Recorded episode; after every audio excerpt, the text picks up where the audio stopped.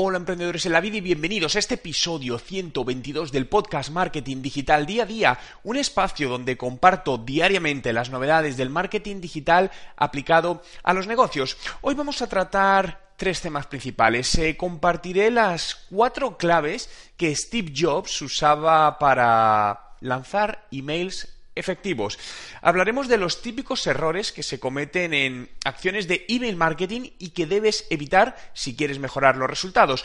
Y te comentaré, te daré acceso, ¿no? Te compartiré el enlace a una encuesta realizada de podcast en español para ver cómo están funcionando y quiénes son las personas que lo escuchan. Pero antes de entrar en materia del fondo en el contenido, estoy creando una lista exclusiva para usuarios que quieran eh, acceder a un contenido exclusivo, es un contenido que, no es público, de manera totalmente gratuita eh, y que trabajen en proyectos de pequeñas y grandes y perdonar, pequeñas y medianas empresas. Estoy preparando todo este contenido para haceroslo llegar, insisto, gratuitamente. Si quieres recibirlo, simplemente apúntate en juanmerodio.com barra VIP, te dejo el enlace en la descripción de justamente la descripción abajo y en breve lo recibirás. Hoy es 27 de septiembre de 2019 y mi nombre es Juan Merodio.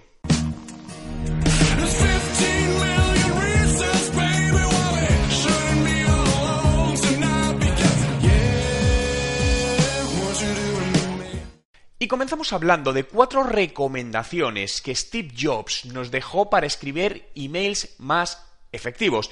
No hay duda que Steve Jobs eh, era un gran comunicador, no hay más que ver una de sus conferencias, cualquiera de ellas, ¿no? Desde la famosa de Stanford o cualquiera. Si no la has visto, yo te recomendaría que busques, fueses a YouTube o si me estás viendo, ¿no? En YouTube busques conferencias Steve Jobs y veas una de ellas, ¿no? Es un gran, grandísimo comunicador, pero igual que lo era en el cara a cara en las presentaciones, también lo era en los emails, porque son muy importantes. Al final nos comunicamos diariamente eh, en numerosas ocasiones con distintas personas, potenciales clientes, clientes a través de email. Por lo que muchas veces es algo que pasamos por alto estos pequeños detalles, pero pueden marcar la diferencia entre un buen resultado y un mal resultado, un simple email. Porque además el email pensad que es muy frío, porque no tenemos la comunicación no verbal que tenemos en el cara a cara, por lo que hay muchas malinterpretaciones, ¿no? Es decir, al final quien lo recibe piensa que el tono del email era otro, ¿no? Sabéis que esto con los emoticonos, bueno, pues se va solucionando, pero realmente es muy delicado, ¿no? Y quería compartiros estos cuatro tips que Steve Jobs eh, hacía con sus emails y que nos serán muy válidos. Lo primero, usa el nombre de la persona a la que te estás dirigiendo en varias ocasiones a través del email. Esto es una estrategia que se utiliza mucho en, eh, bueno, en ventas, ¿no? En neuromarketing también, cuando estás hablando con alguien o en distintos momentos, utilizar el nombre de la persona. Os pasará en restaurantes o en ciertas tiendas, o Starbucks, ¿no? Lo, eh, hace, te, pide el nombre y te lo pone directamente en, en la bebida y te llama por tu nombre. Esto al final genera una conexión más humana, por lo que busca cómo usarlo en tu email, no solo con buenos días y el nombre, hola y nombre, que muchas veces nos quedamos ahí, sino a lo largo del email, dependiendo de la longitud del mismo, puedes usarlo dos, tres o alguna vez más y en determinados momentos donde quieres enfatizar o quieres buscar alguna reacción concreta del destinatario. Fijaos que estos pequeños detalles pueden parecer eh, imperceptibles, ¿no? Y incluso algunos podéis pensar, bueno, pero esto no, no, no tiene sentido. Creerme que sí lo tiene, funciona muy bien. Insisto, puede marcar la diferencia entre que la reacción de la persona a la que te estás dirigiendo haga lo que tú quieres que haga o no lo haga. Segundo, hazlo fácil de leer, ¿no? En la medida de lo posible, intenta evitar eh, emails muy, muy largos, ¿no? Eh, hay personas que tienden a escribir emails que parecen prácticamente novelas y que cuando vas a leerlo, pues muchas veces hasta ni lo acabas de leer porque te da pereza, ¿no? Y además, eh, ya no es solo la longitud, sino cómo lo estructuras, ¿no? puede que un email sea más largo, pero está estructurado con distintos puntos, eh, guiones, distintas maneras que al final se hace visualmente más atractivo a la vista y lo lees, ¿no? Pero cuando vemos algo, una parrafada, dicho literalmente muy larga, pues la tendencia pues es dar pereza a leerlo, perder información, no prestar tanta atención. Por lo tanto, evita emails muy largos y en la medida de lo posible, es decir, utiliza también estructuras distintas, bullets, guiones para hacerlo más comprensible. Tres, no uses tecnicismos y hazte entender, ¿no?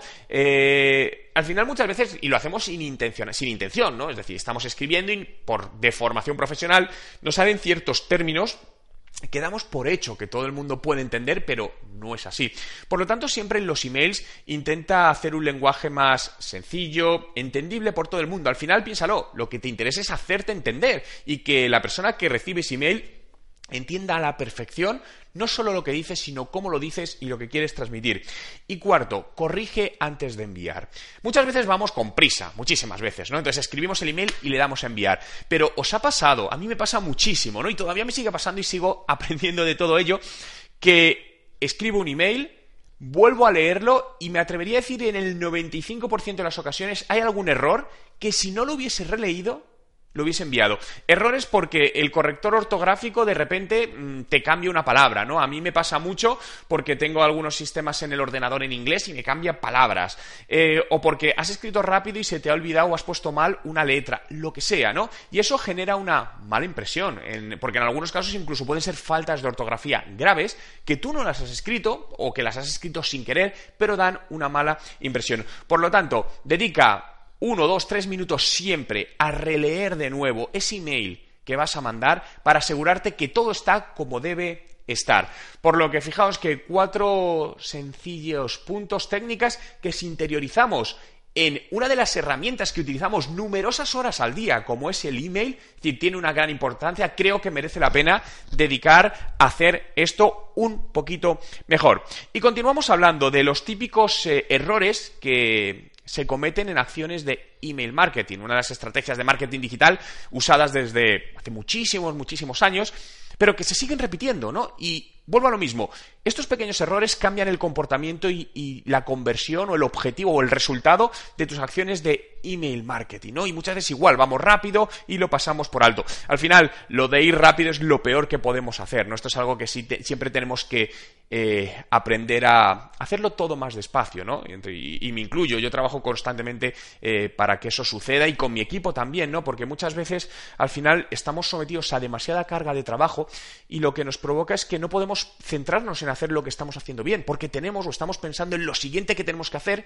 y si no, no nos da tiempo. Esto lo veo mucho, por ejemplo, con algunos de mis clientes donde, eh, bueno, pues en este caso profesionales del marketing que trabajan en esa empresa, pues están saturados, tienen sinceramente tres veces más trabajo diario del que podrían hacer de una manera excelente. Y eso al final lo que provoca, pues es que no pongas todo el cariño y la atención en aquello que debas hacer. Pero bueno, que me voy del tema. Volvemos al tema del, del email marketing, ¿no? Por lo tanto, por ejemplo, deja de utilizar el, el, asunto, ¿no? Como con clickbait, es decir, con falsas promesas.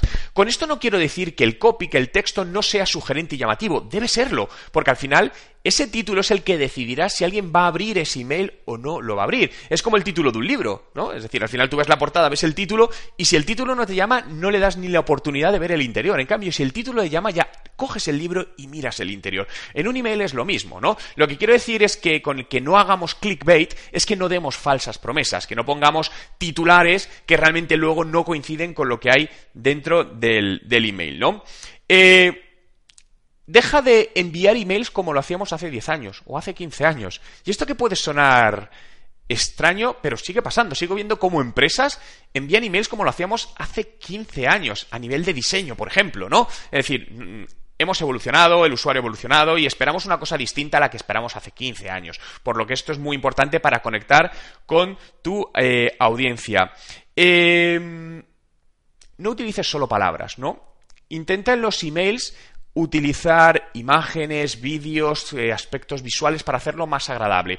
Aquí también hay excepciones. Todo lo que os digo no es que se haya que aplicarlo en el 100% de las veces. También os tengo que decir que hay ciertos emails que escritos simplemente en texto, como si se tratase de un email más personal, funcionan mejor en ciertos casos, ¿no? Por ejemplo, se me viene a la cabeza cuando hacemos embudos de, ventas, ¿no? Donde el usuario es contactado automáticamente por un sistema en determinadas fases y ese, ese contacto, aunque es automático, es hecho por una persona, es un representante de ventas, lo que pasa que está automatizado, ¿no? Entonces, en ese caso, es mucho mejor escribir un email más humano, más cercano, como si hubiese sido una persona, que escribir un email que sea con más imágenes, que se vea más montado, ¿no? También hay que saber, dependiendo del objetivo del email y el momento, pues cómo lo tenemos que, que diseñar. Piensa en tu diseño no solo para ordenadores, sino para móvil. Cada vez más usuarios, eh, y probablemente más del 50% ya de los usuarios, abran su email desde su teléfono móvil, que la pantalla es más pequeña y más estrecha. Por lo tanto, imprescindible que esté diseñado para una visualización correcta y perfecta en dispositivos móviles, porque si no, esa conversión que estás buscando, pues puede que nunca llegue. Y alineado a esta conversión que buscas, siempre cada email debe tener un, propósito, un objetivo. ¿Por qué lo envías? ¿no? Eh, típicas newsletters mensuales de las empresas, ¿no? Que todos los meses envían una newsletter con un resumen del mes.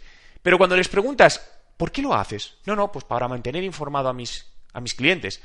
Pero eso no es un objetivo concreto. Es decir, creo que hay que replantearse, ir un poquito más allá y decir, vale, pero ¿cuál va a ser el objetivo concreto de esta newsletter? A lo mejor este mes tiene un objetivo concreto, al margen de que como secundario pongamos que vamos a mantenerse informados de ciertos contenidos, pero va a haber uno primario este mes, otro el mes que viene, otro el mes siguiente, vamos haciendo pruebas, por lo tanto, ten claro, piensa en un objetivo que quieres que cada uno de tus emails cumpla cuando los envías, ¿no? Eh Deja de dar por hecho que los usuarios saben lo que tienen que hacer en el email. Y para eso utiliza siempre las llamadas a la acción, es decir, dirige al usuario, facilítale qué es lo que quieres que haga en ese email. Porque a veces damos por hecho cosas, no, no, pero si es evidente. Es decir, aquí le estoy comunicando esto para que clique aquí. ¿Por qué la gente no clica? No, pues probablemente la gente no clica porque no lo estás haciendo bien. Porque no, eh, lo que para ti es evidente, no para todo el mundo es evidente. Lo primero porque a lo mejor tú tienes el contexto que otros no tienen. Por lo tanto, metámonos siempre en la cabeza de nuestros clientes y generémosle, por un lado, ese contexto y digámosle sutilmente a través de ese email, qué es lo que queremos, qué es lo que tiene que hacer en ese eh, email. Siempre testéalo, es decir, no lances un email de golpe, ¿no? Siempre envíatelo a ti o a varios compañeros y revisar que todas las imágenes imágenes se ven bien, que el texto está todo correcto, que los enlaces funcionan y no hay ningún enlace roto o que enlaza donde no se debe, esto te va a llevar dos minutos más, ¿no? Por lo tanto, cuando envías un email que es muy importante, creo que invertir dos, tres, cinco minutos más en revisarlo merece la pena en toda esta parte, ¿no? Para de... Y como último punto, no envíes emails a las personas que no son las correctas. Es decir, tus bases de datos deben estar segmentadas. No puedes enviar el mismo email absolutamente a todo el mundo. Porque estamos saturados de recibir muchísimos emails. Y si recibimos emails que no nos gustan, que el contenido no nos es relevante, probablemente nos quitemos de la suscripción. Y cuando esa empresa tenga un email relevante que hacernos llegar, no nos lo va a poder hacer llegar porque nos hemos desuscrito, ¿no? Por lo tanto, es muy importante que vayas segmentando a tus clientes en distintas bases de datos en función de los criterios que consideres. Aquí no te puedo decir cuál es el criterio porque cada empresa funciona diferente, tiene distintos objetivos y habría que hacerlo, eso se hace totalmente a medida, ¿no? Pero sí es, sí es importante que hagas estos segmentos. Pueden ser dos segmentos o pueden ser 45 segmentos, es decir, hay muchísimos segmentos, incluso segmentos combinados, es decir, esto puede llegar a ser muy, muy, muy complejo, pero también muy, muy, muy efectivo, ¿no? Y eso es lo importante de toda esta parte. Y vamos con la última noticia del día. Os decía un estudio de cómo se comportan los usuarios que escuchan podcast en español. Eh, es un estudio realizado pues, por más de 142 países, eh, se llama encuesta POT, eh, os dejo el enlace en la descripción y básicamente os voy a resaltar algunos de los datos, ¿no? Que vienen a refutar, a demostrar el por qué los negocios tenemos que estar haciendo podcast ya, ¿no? Probablemente, bueno, probablemente no, seguro, si estás escuchando eh, esto es porque estás escuchando el podcast y probablemente te sientas alineado con algunas de estas afirmaciones del estudio. Fijaos, el 88% de las personas encuestadas consumen los podcasts a través de sus dispositivos móviles, ¿no? Solo un 12% lo hace a través de ordenadores, es normal, al final el móvil va con nosotros y los podcasts los escuchamos, pues a lo mejor cuando vamos en el coche, eh, vamos en transporte público, estamos en el gimnasio, vamos por la calle andando, en cada uno en el momento que, considere. Fijaos, la mayor parte de las personas que han respondido comenzaron a escuchar los podcasts en el último año y medio en el último año y medio. Es decir, el podcast lleva muchos años existiendo, pero ha sido en el último año y medio cuando ahora estamos viendo la curva de crecimiento. Más está creciendo rapidísimamente Si yo llevo haciendo podcast algo más de 10 años, ¿no? Y era muy estable, muy bueno, bajito, pero en el último año y medio está creciendo enormemente y va a seguir creciendo y más rápidamente. Por lo que cuanto antes entres a ello, muchísimo mejor. El 40% de las personas eh, encuestadas lo escuchan principalmente por la mañana. Bueno, pues hay distintas horas, pero la mayor parte son por la mañana. Interesante, ¿desde qué aplicaciones escuchan más los podcasts? Y fijaos, la más utilizada, Spotify. Y eso que Spotify hace un año que ha abierto su versión de podcast abierta para todo el mundo. El 54% lo hacen desde Spotify, por lo que es un canal en el que tienes que estar. A continuación, Evox.